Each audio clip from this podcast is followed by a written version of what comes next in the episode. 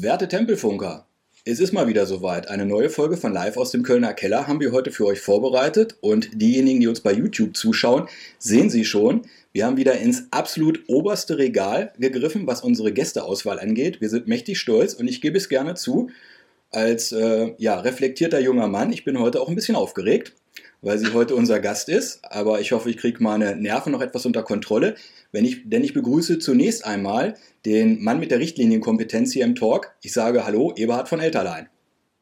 Ich grüße ganz herzlich aus äh, Berlin. Das Machtwort war wichtig, generell hier in Berlin ein Machtwort zu sprechen. Und jetzt sind alle auf Linie. Und äh, freue mich sehr, ähm, hier zu sein in Berlin und eine Berlinerin begrüßen zu dürfen. Ähm, und damit gebe ich zurück zu meinem Lieblingstalkpartner Martin Wunschak. Eberhard, äh, kurze Frage für die interessierten Zusch äh, Zuschauer hier. Hast du Brennstäbe schon geordert oder hast du noch welche auf Lager? Die sind alle abgebrannt, äh, aber das ist ja egal. Wichtig ist, Macht zu zeigen. Vielen lieben Dank. Dann nehme ich den Ball mal wieder auf und begrüße jetzt unseren Gast. Also wie gesagt, wir sind mächtig stolz, dass sie heute sich Zeit genommen hat für uns. Das ist nicht selbstverständlich weil sie ist quasi die Helene Fischer der deutschen Sportmoderatorin, was den Erfolg und die Präsenz äh, auf dem Bildschirm angeht. Sie, ja, ich wollte sie vorstellen als Miss Sportschau, aber das wäre so ein bisschen sehr platt gewesen und es würde ihr auch nicht gerecht werden, weil sie ist mindestens Miss ARD, weil sie macht neben Sportschau Blickpunkt Sport das Quizduell und ist nach Anna Ivanovic die wichtigste Frau seit kurzem im Leben von Bastian Schweinsteiger und ja, wir kennen sie vom Bildschirm und äh, aufgrund vieler Spiele, die sie bei Eintracht Braunschweig moderiert hat, so gut 10, 11 Jahre. Und liebe Esther Sedlacek, es ist ein Fest, dich hier begrüßen zu dürfen. Hallo, herzlich willkommen hier bei Live aus dem Kölner Keller. Das waren ja schon so viele warme Worte zum Einstieg. Der Vergleich mit Helene Fischer habe ich auch, glaube ich, zum ersten Mal gehört. Ich freue mich äh, sehr, dass wir in der Runde zusammengekommen sind, dass wir einen Termin gefunden haben. Ja, was soll ich noch großartig sagen? Mein Name ist Esther Sedlacek und äh, ich bin Sportmoderatorin und das jetzt schon seit geraumer Zeit. Habe sehr viel Spaß an meinem Job, wo wir wahrscheinlich auch noch mal sehr intensiv darauf eingehen werden. Und ähm, ja, habe äh, mehr oder weniger auch eine Braunschweiger Vergangenheit. Denn als ich noch in Berlin lebte, führte mich der Weg ganz oft zur Eintracht und natürlich vor allen Dingen auch äh, Montag Montagabends und äh, zu besten Zweitliga-Zeiten. Und ähm, aber das ist wahrscheinlich äh, nicht alles, über das wir heute reden werden. Da steht ja einiges an und hat ja auch schon einiges stattgefunden in der Vergangenheit und in meiner Karriere. Aufgrund dieser Einsätze kenne ich auch die liebe Esther. Also ich kenne sie, sie kennt mich natürlich nicht, weil ich habe einige Fahrten mit ihrem ICE zusammen unternommen. Natürlich weit entfernt, weil ich bin auch immer aus Spandau angereist nach Braunschweig und äh, ja, wenn du deine Einsätze da hattest, manchmal hat man dich dann im Zug gesehen ähm, wir hatten dann aber schon sieben, acht Kaltgetränke weg. Also äh, wir konnten ja nicht mehr so richtig gucken. Aber wie gesagt, äh, vom Sehen kannte man dich da schon. Eberhard, ich muss meine Nerven jetzt erstmal ein bisschen beruhigen mit koffeinfreien Kaffee. Ich würde sagen, du machst die Anfangsphase und ich komme da langsam so wieder da, dazu, ja? Ich hole dich dann ab, wie immer, Alles kein klar. Problem. Esther, ähm, ich wohne in Berlin, bin natürlich interessiert. Ähm, du bist in Berlin geboren, wohnst aber jetzt in München. Seit wann wohnst du in München? Und du bist ja jetzt seit einem Jahr auch ähm, bei der Sportschau, müsst also nach Köln pendeln. Wie machst du das, äh, dieses Koordinieren der verschiedenen Termine? Hm. Ähm, wo fange ich an? Also ja, Berlin. Ich bin gebürtige Berlinerin und da bin ich auch sehr stolz drauf. Berlin ist eine großartige Stadt und äh, wird für immer ganz, ganz viel Platz in meinem Herzen einnehmen. Ähm, bin aber letztlich vor sieben Jahren fast äh, nach München gezogen, der Liebe wegen. Also einen besseren Grund kann es eigentlich nicht geben und ähm, weiß auch die Stadt sehr zu schätzen. Insbesondere jetzt mit Kindern ähm, gibt es viel, was sie zu bieten hat und ähm, wie mache ich das mit der Pendelei? Also letztendlich hat sich für mich gar nicht so viel geändert. Und ich muss auch sagen, dass ich ähm, zu Sky-Zeiten mehr unterwegs war, als ich es jetzt bin. Da kamen natürlich dann ähm, auch alle möglichen Pokaleinsätze und Champions League-Einsätze ähm, hinzu und äh, neben den Bundesliga-Einsätzen, wo man ja eh viel unterwegs war. Und äh, insofern ist es jetzt eigentlich recht einfach mit der Koordination und der Organisation, weil es ist eigentlich nur Köln, ja, und das alle paar Wochen. Das lässt sich eigentlich sehr gut organisieren und ist recht entspannt. Du bist aber eigentlich weiterhin noch eine Berliner Göre oder nach sieben Jahren München bist du da schon quasi einverleibt? nee, ähm, ich bin und werde immer eine Berliner Göre bleiben. Das, ähm, das wird sich nie ändern und ist einfach in mir drin. Und ähm, macht mich auch zu dem, was ich bin. Ja, also wenn man da mal so ein bisschen diesen Berliner Singsang drauf hat, war und dann äh, ist das doch schon ganz schön und das kommt ja auch in München ab und zu mal durch. Wobei ich sagen muss, ich habe diesen typischen Berliner Akzent gar nicht so sehr. Ähm, er kommt immer dann durch, wenn ich sehr viel Spaß habe. Das ist ja dann immer so, wenn man sich wohlfühlt. Für mich als, genau. naja, zugezogenen Berliner ist natürlich interessant. Du bist in Ostberlin geboren, bist aber in Westberlin aufgewachsen, rund um den Mauerfall herum. Welche Erinnerungen hast du denn so an die, an die frühe Zeit? Hm, gar nicht so viele, weil ich ja noch keine vier war, als wir ist. Und äh, das sind natürlich immer so viel mehr die Erzählungen äh, meiner Mutter, wobei ich da auch immer eher darauf eingehe, wie es eigentlich für sie war. Ähm, sie ist 1961 geboren, also sie hat das ja alles von, von äh, Beginn an miterlebt und das ist natürlich nochmal was ganz anderes.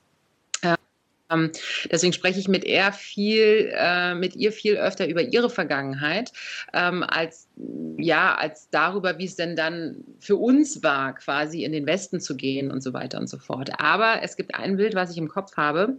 Ähm, ich weiß, dass wir relativ zügig nach dem Mauerfall nach Westberlin gegangen sind, ähm, nach Berlin-Schöneberg. Und ich habe in Bezug darauf irgendwie mal so ein Tunnelbild vor mir, was ich aber nicht so wirklich einordnen kann. Und ich weiß auch nicht, ob das überhaupt jemals passiert ist, dass wir da durch irgendeinen Tunnel sind und äh, was weiß ich.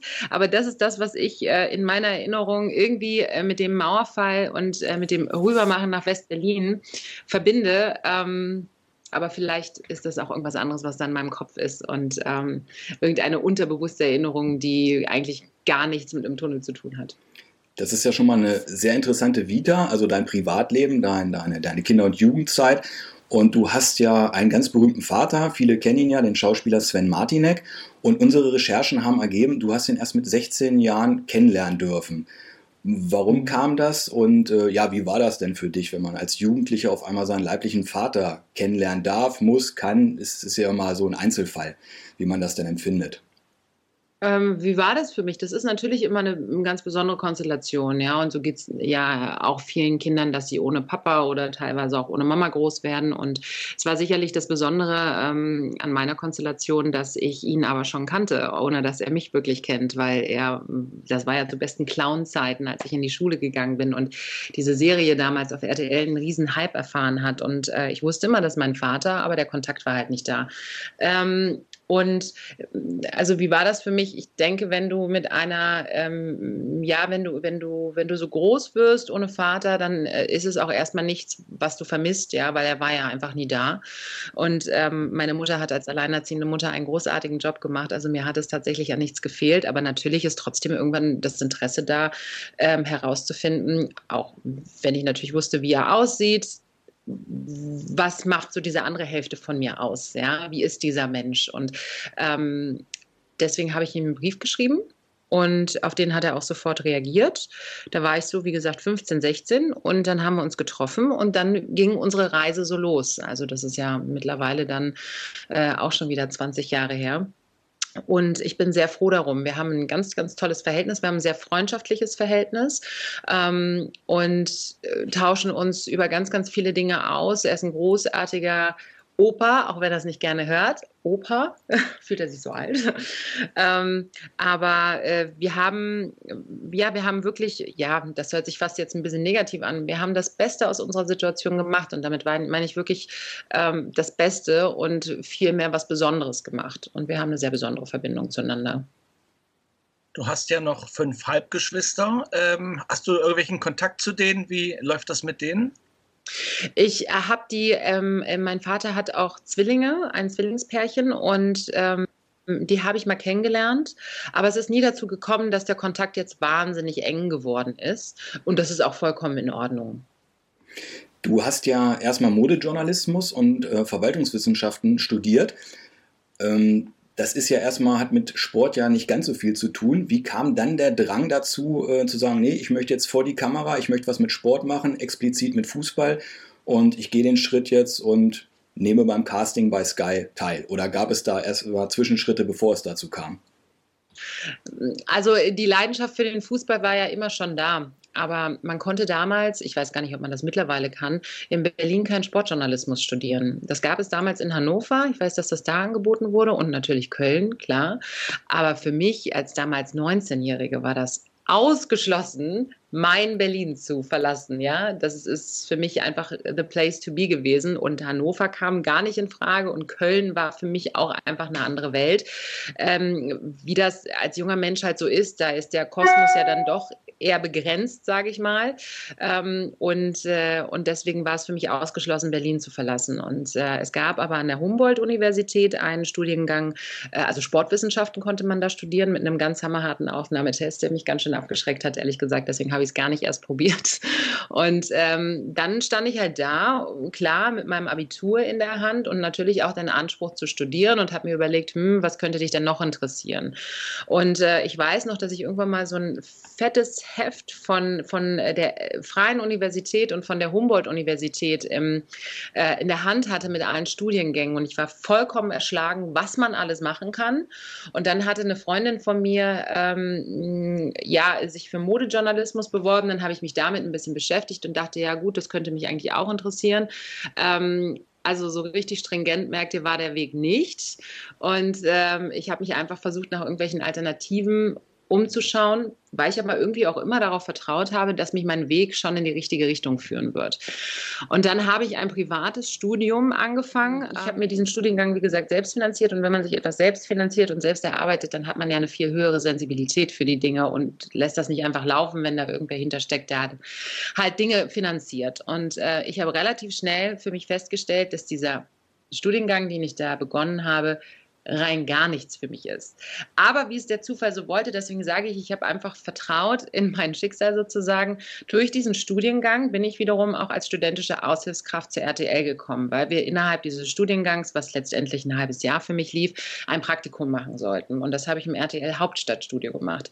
Dort wiederum bin ich dann über das Praktikum hinaus als studentische Aushilfskraft geblieben und äh, habe mein Studium aber währenddessen abgebrochen und habe Politikwissenschaften studiert, weil ich ähm, ich, ich brauchte was für meinen Kopf. Modejournalismus hat mich nicht gefordert, weil es mich am Ende zu wenig interessiert hat. Und ich brauchte irgendwas für meinen Kopf. Ich ähm, wollte Wissen einsaugen und so weiter und so fort. Habe mich dann für Politikwissenschaften entschieden, entschieden an der Fernuni Hagen.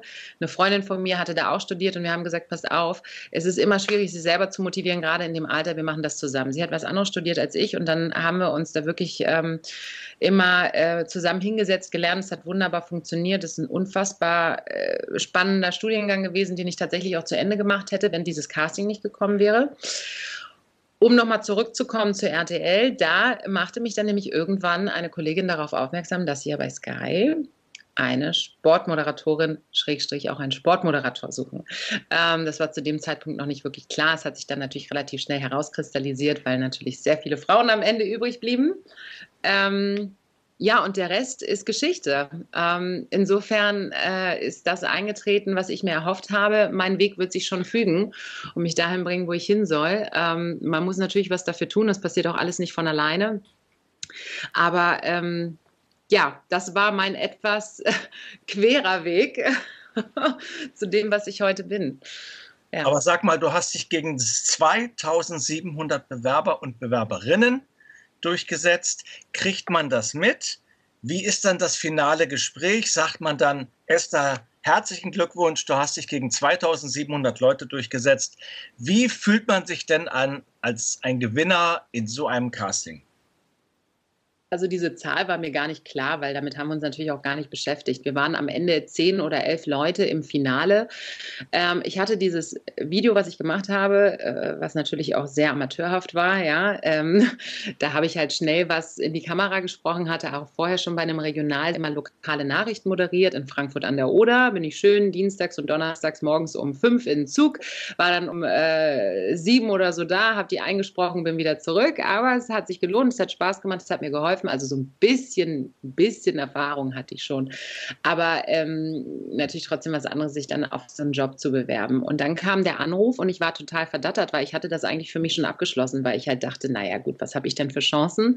Ähm, und das ist dann vielleicht auch so ein gewisser Selbstschutz zu sagen, legt da jetzt nicht so eine Erwartung rein, dass das unbedingt was wird und so weiter und so fort. Und ja, und dann bin ich ähm, nach München eingeflogen worden ähm, zu dem Casting und war etwas überfordert mit dieser Studiosituation überall Lichter, überall Menschen und jetzt soll ich hier moderieren. Um Gottes Willen kann ich das eigentlich. Ähm, und äh, habe gedacht, gedacht, dass ich total versagt habe. Und weiß noch, wie ich dann am Flughafen in München saß und echt den Tränen nah war, weil ich dachte, ey, das war hier meine Chance und ich habe sie vollkommen verdaddelt. Ähm, und dann kam aber der Anruf, dass ich unter den Top 3 bin. Und das war krass. Aber damit, also wirklich, damit habe ich nicht gerechnet. Ähm, und damals war noch die Ruth Hofmann dabei und die äh, ähm, Sarah Valentina Winkhaus. Und die war sehr erfahren. Die hat schon relativ viel gemacht. Und für mich war klar, naja, also wie soll das funktionieren? Ja, da sitzt jemand, also wunderschöne Frau, die macht das super und so weiter und so fort, ähm, bringt alles mit. Wie soll ich denn, wie soll ich denn dagegen ankommen? Ähm, habe aber mein Ding einfach gemacht, wurde dann damals zur Energie Cottbus geschickt, um Interviews zu machen. Mein erstes Interview, mein allererstes Interview meiner ganzen Karriere hatte ich also mit Nils Petersen und äh, und äh, ja, ähm, am Ende hat es geklappt es gab dann nochmal so eine Finalshow, wo wir alle drei ähm, eingeladen wurden. Ich glaube, das war damals Samstag Live, wo Lothar dann auch da war, Lothar Matthäus. Und, ähm, und dann äh, ging das große Warten los. Das, ich glaube, samstags war die Sendung und wann wurde ich angerufen? Vielleicht Montagabend oder Dienstag. Und das waren wirklich zwei ganz schön harte Tage. Ich habe kaum was gegessen. Ich äh, war nur nervös und dachte schon, oh Gott, oh Gott, und uh, sagen Sie ja, sagen Sie nein. Ja, und dann weiß ich noch, wie der Anruf kam und dann erst so, hallo Esther, du, ja, es ist jetzt, also ging schon mal so los und ich so, okay, alles klar. Und dann hieß es nur, du bist es. Ja, und das war krass. Also das war ähm, natürlich pures Glücksgefühl, Dankbarkeit, ähm, ja, und einfach Spannung, was da so alles auf mich zukommt. Und äh, ja, die Reise los. Du hast ja dann ab diesem Zeitpunkt eine Wahnsinnskarriere hingelegt. Also du warst ja komplett neu auf dem Bildschirm hast dann mehrere Sendungen moderiert, unter anderem ja auch mit dem wunderbaren Uli Potowski, der bei uns auch schon zu Gast war. Wir sollen auch liebe Grüße bestellen. Danke. Und du hast bei Sky ja auch alles moderiert, Bundesliga, DFB-Pokal, Europapokal, Champions League etc. etc. Und warst ja auch dann nach ziemlich kurzer Zeit schon wirklich das Aushängeschild dieses Senders. Du und man könnte vielleicht jetzt noch die Britta Hoffmann ähm, dazu nehmen. Und hast ja gut zehn Jahre ähm, bei Sky moderiert bevor du zur ARD gewechselt bist. Was bleibt so nach zehn Jahren Sky bei dir hängen? Was nimmst du da mit, neben den Erfahrungen? Also alles. Es sind natürlich Erfahrungen und es sind aber auch Wege, die man gemeinsam ähm, bestritten hat. Und es gibt viele Kollegen, die vielleicht kurz vor mir oder kurz nach mir angefangen haben, mit denen ich einfach ähm, wirklich einen langen Weg gegangen bin, mich entwickelt habe, gemeinsam entwickelt habe, die jetzt auch an Positionen sind, wo man dann hinschaut und denkt, ach toll, dass wir diese Reise zusammen erlebt haben. Also das, ich habe da ganz, ganz viele ähm, Menschen, hinzugewonnen und damit meine ich wirklich herzlich äh, hinzugewonnen. Es ist wirklich einfach ähm, äh, ich habe mit tollen Menschen zusammengearbeitet und ich denke, dafür äh, kann man generell dankbar sein. Ähm, und äh, vor allen Dingen dann, wenn man Menschen hat, die einen so wohlwollend begleiten und so unterstützend begleiten. Und das ist das, was ich mit Sky in allererster Linie in Verbindung bringe und natürlich auch die vielen Erfahrungen und ähm, diese Learnings, die man natürlich in all der Zeit durchmacht. Ähm, und dafür bin ich, bin ich sehr, sehr dankbar und schaue auch immer mit ganz, ganz warmen Gefühlen zurück ähm, auf Sky. Und wenn mir Leute jetzt vor allen Dingen junge Nachwuchsmoderatorinnen oder die, die es werden wollen, schreiben, Mensch, und äh, ich habe mich bei Sky beworben oder die mir sagen, ich mache jetzt ein Praktikum, sage ich immer nur herzlichen Glückwunsch, ihr seid genau an der richtigen Adresse. Eine Nachfrage, die man diesbezüglich immer gleich hinterher schieben muss, wenn man jetzt zehn Jahre Sky sieht bei dir, was war so für dich persönlich so das absolute Highlight, wo du sagst, also da erinnere ich mich gerne dran zurück und vielleicht auch in dem Zusammenhang, wo du sagst, okay, das war ein Fehltritt, entweder jetzt von dir oder hast du irgendwie was Blödes da erlebt, wo du sagst, also das einmal und nie wieder. Ähm, also die ersten Male sind natürlich immer was Besonderes. Das erste Mal zweite Liga in Cottbus, das erste Mal Bundesliga in Augsburg, das erste Mal Champions League in Monaco mit Bayern 04 Leverkusen damals. Ähm, das, das sind für mich die besonderen Momente, die ich nie vergessen werde. Ähm, aber es, ja klar, es sind, also es sind auch besondere Spiele. Ich habe immer Greuther Fürth gegen Borussia Dortmund im Kopf. Ich glaube, das war 2012, wo es äh, nicht mehr ins Elfmeterschießen Wegen ging, weil Ilkay Genau, weil Ilkay, äh, Ilkay Gündoğan damals dann noch als Ex-Nürnberger das Tor gegen Fürth erzielt hat. Ähm, ja, und, äh, und, und das sind irgendwie so Spiele, die total hängen bleiben und an die man sich äh, oder an die ich mich dann auch immer erinnern werde. Äh, aber man hat natürlich auch, das war 2012, dann diese Vorentscheidung im April irgendwann, als Dortmund die Bayern empfing und klar war, wer dieses Spiel gewinnt, der wird mit ganz hoher Wahrscheinlichkeit Meister. Das, äh, das sind natürlich auch Spiele, die hängen bleiben. Und es gibt natürlich auch negative Erfahrungen, ähm, wobei es gibt keine, an die ich mich nicht gerne erinnere, weil ähm, sie mir alle auch einfach so einen gewissen Lerneffekt mitgegeben haben. Und dazu gehört es natürlich auch mal hinzufallen. Ja? Und dazu zähle ich keine Versprecher. Das ist nichts, was mir unangenehm ist. Es gibt blöde Versprecher, keine Frage, aber es ist Live-Fernsehen. Und ich kenne mich, ich weiß natürlich, ob da, ähm, ob da jetzt Absicht hintersteckt oder nicht. Und hinter keinem Versprecher steckt wirklich Absicht. Deswegen ist sowas für mich, äh, auch wenn dann da manchmal eine große Nummer drauf, äh, draus gemacht wird, so pff, äh, also das ist, das ist mir relativ egal. Das ist Live-Fernsehen, es gehört dazu, es ist sehr transparent und sowas passiert halt auch mal. Aber es gibt durchaus Interviews, ähm, äh, wo ich mir sage, die hätte ich viel, viel besser machen können. Es gab mal eins mit ähm, Peter Bosch, als er noch Dortmund-Trainer war. Da stand er schon ganz, ganz, ganz doll in der Kritik. Ähm, da war er bei Bayern 04 Leverkusen mit seiner Mannschaft zu Gast und da habe ich einfach ein doofes Interview mitgehört. Da habe ich nicht den richtigen Ton getroffen. Und ähm, das hat mich lange beschäftigt und das ist auch wichtig, dass einen sowas beschäftigt, dass man sich hinterfragt und dass man auch mit sich nicht zu hart, ja, ähm, aber dass man mit sich in die Kritik geht und einfach drauf schaut, wie kann ich es besser machen. Und ähm, weil ihr mich halt eben auch gerade an etwas erinnert hat, hab, äh, woran ich mich nicht gerne erinnere. Das ist ein Interview, an das ich mich nicht gerne erinnere, aber äh, weil es einfach nicht gut war. Aber eines, was mir auch weitergeholfen hat im Nachhinein. Katharina Kleinfeld war bei uns zu Gast. Ähm, eben äh, live aus dem Kölner Keller und sie hat gesagt, dass du und Jessica Liberts eine unglaubliche Vorarbeit für weibliche Moderatoren auch bei Sky geleistet habt. Also sie hat sich quasi in so ein gemachtes Nest gesetzt, wo ihr so Vorarbeit gemacht habt, weil es gab ja, als du anfingst, jetzt nicht so viele weibliche Moderatoren in diesem sehr, sehr männlichen Geschäft. Kannst du einschätzen, was ihr beide, Jessica war ja vor dir da, dann kamst du, Kannst du einschätzen, was ihr genau gemacht habt, was für einen Weg ihr vorbereitet habt?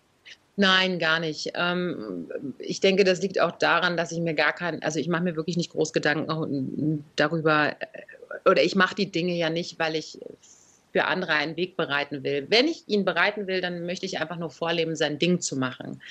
Ähm, aber ich habe ja da keine Hindernisse beiseite geschoben, weil ich gesagt habe, so, jetzt, äh, jetzt ist der Weg nochmal offener für alle, die danach kommen. Ähm, ich finde es schön, wenn man das unbewusst dann doch geschafft hat. Ähm, ich glaube, es ist ganz wichtig, mit einer gewissen Selbstverständlichkeit an Dinge zu gehen und sie vorzuleben. Und ich denke, damit gibst du denen, die nach dir kommen, das meiste mit, einfach seinen Weg zu gehen und nicht zu sehr auf Nebengeräusche zu hören, ähm, dir auch nicht jede Kritik zu Herzen zu nehmen. Und damit meine ich natürlich vor allen Dingen auch die unsachliche Kritik. Und äh, einfach darauf zu vertrauen, ähm, dass du weißt, dass du hier einen guten Job machst. Und damit meine ich, ich weiß am besten, wie ich mich vorbereite. Ich weiß am besten, wie ich in den Themen bin. Ich weiß am besten, selbst am besten, was ich für Zeit investiere und dass ich eine Berechtigung habe, dort zu stehen.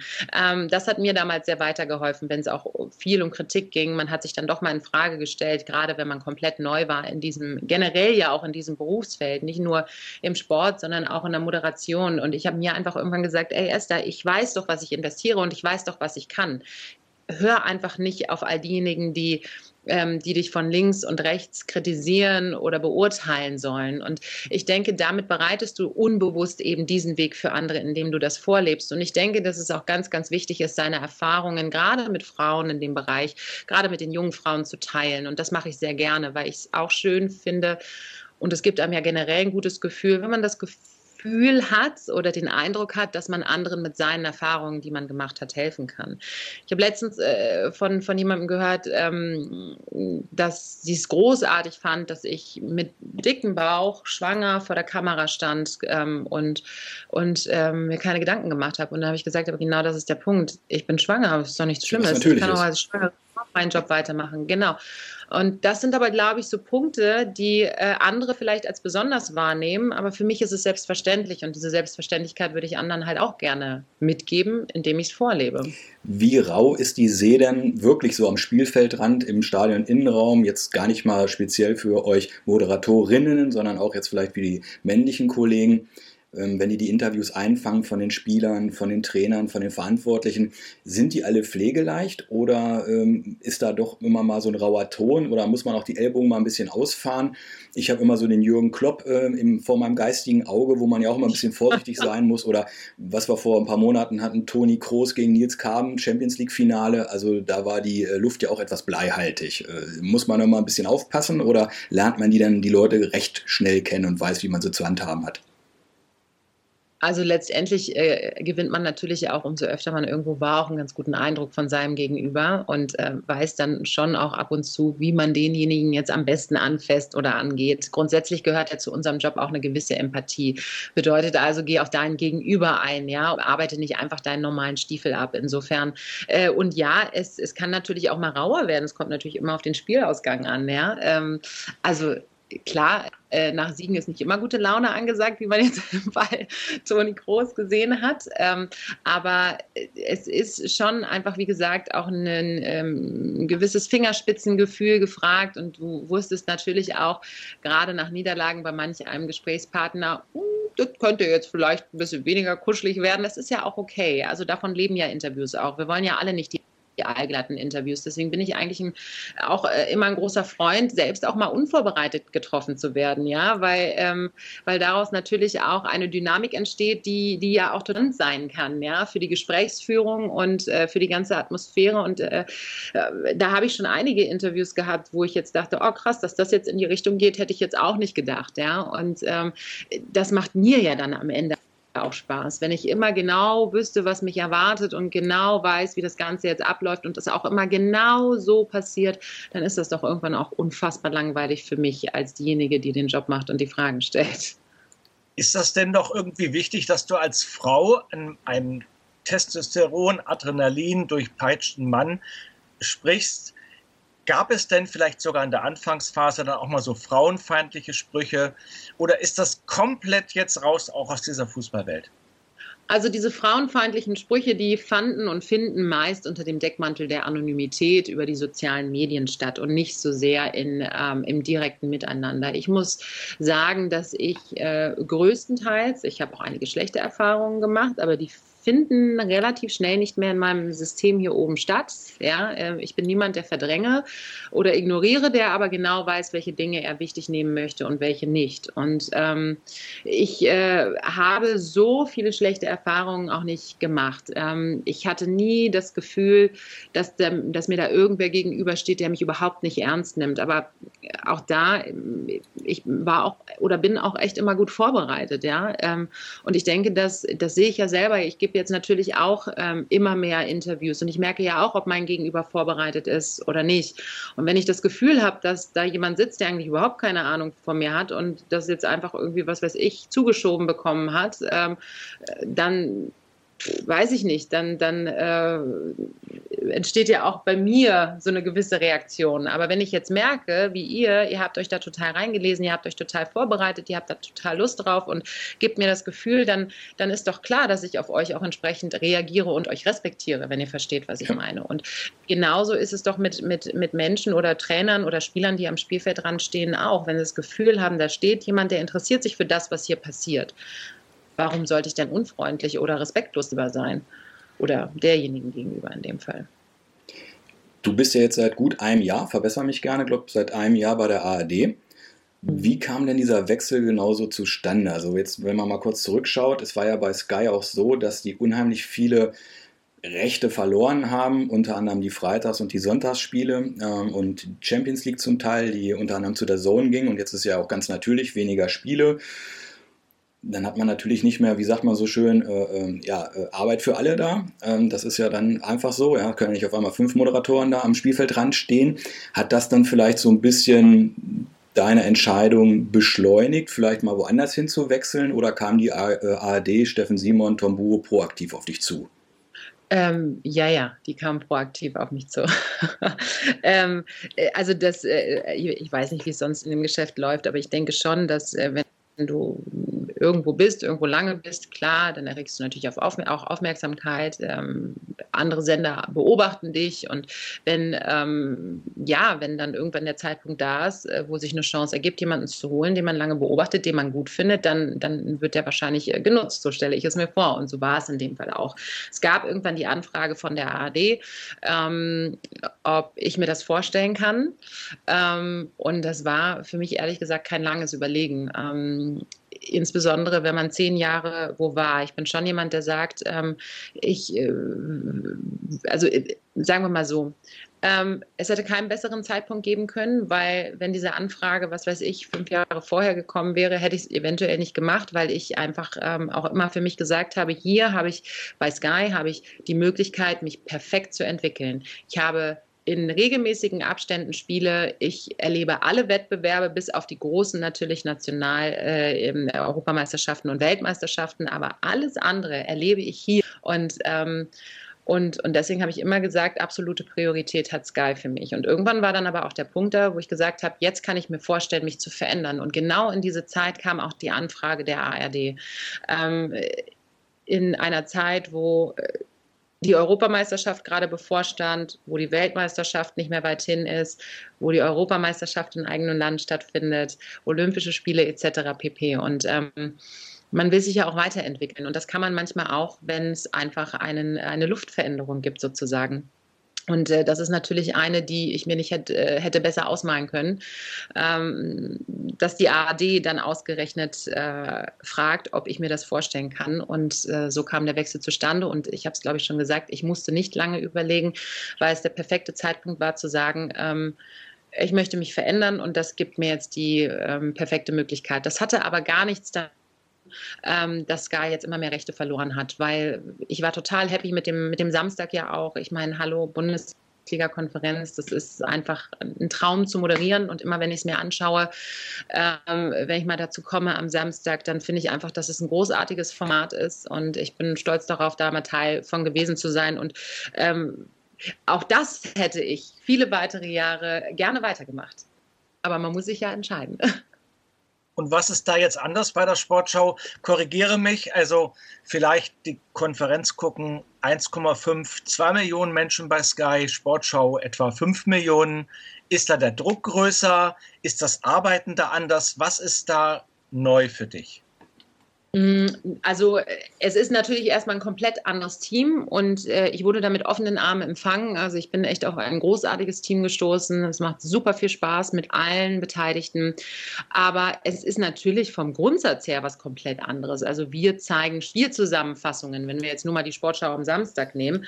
Und es war ja bei Sky einfach auch viel live, ja. Allein, dass man diesen Vorlauf, also live ist es ja jetzt auch, aber einfach vom Spielfeldrand direkt frisch die Sachen zugespielt bekommen oder selber noch Interviews machen. Und äh, da war Interaktion, das ist ja klar. Also ob man jetzt am Spielfeldrand war oder jetzt ähm, oder, äh, oder eben im Studio, wo man ja dann auch mal in das ein oder andere Stadion geschaltet hat. Und äh, darin unterscheidet sich die Aufgabe natürlich äh, komplett. Und äh, bei der Sportschau ist natürlich so, dass wir abends die Zusammenfassung äh, zeigen, aber aber dann zum Beispiel, was ich auch toll finde, ich bin vorher gar nicht so unfassbar viel mit der dritten Liga in Berührung gekommen.